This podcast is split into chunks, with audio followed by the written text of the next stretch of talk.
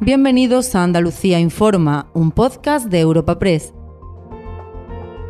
Hoy es 18 de diciembre y estas son algunas de las informaciones más destacadas en nuestra agencia. Doñana vuelve a convertirse en foco de confrontación entre Junta y Gobierno tres semanas después de la firma del acuerdo para intentar frenar los regadíos ilegales en el entorno del parque y justo el mismo día en que se reúne el Consejo de Participación para valorar el pacto, han vuelto las hostilidades por su posible salida de la lista verde de la Unión Internacional para la Conservación de la Naturaleza. La Junta no tiene constancia de la decisión ni de que miembros de este organismo hayan visitado el parque. El gobierno da por hecha la exclusión y el PSOE andaluz pide dimisiones en la Junta.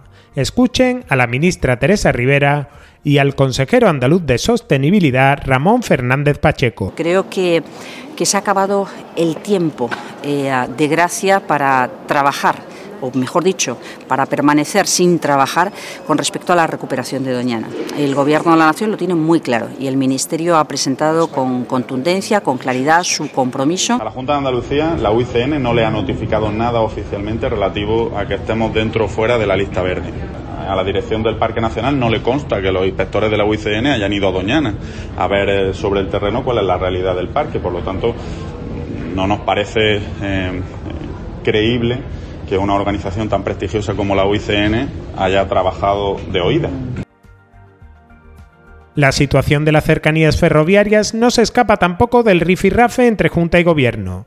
Después de que el presidente Juanma Moreno confirmase el pasado jueves en el Parlamento su intención de solicitar la convocatoria de la Comisión Bilateral para abordar el traspaso, dos incidentes registrados en la red andaluza el fin de semana han reavivado el debate.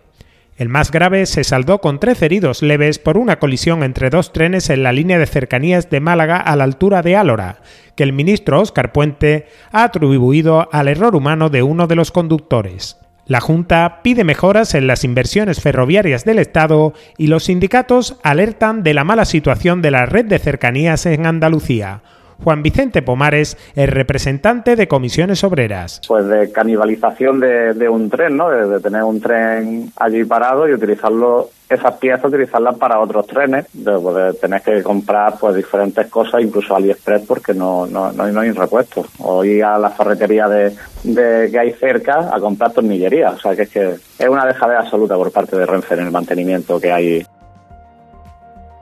y al cierre hablamos un poco de nosotros. Europa Press ha celebrado este lunes en Sevilla la tercera edición de su foro Andalucía hacia el futuro con la presencia de una decena de empresas líderes para reivindicar la pujanza económica de la comunidad.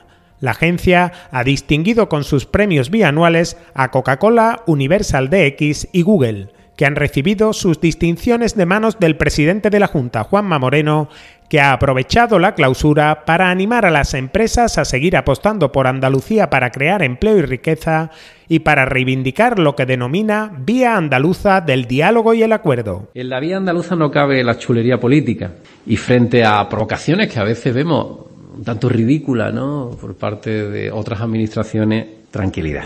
Seguiremos reclamando las inversiones necesarias para nuestra tierra, con educación, pero siempre lo haremos con la enorme firmeza. Eso es lo que quieren los ciudadanos y, de luego, eso es lo que nosotros estamos trabajando.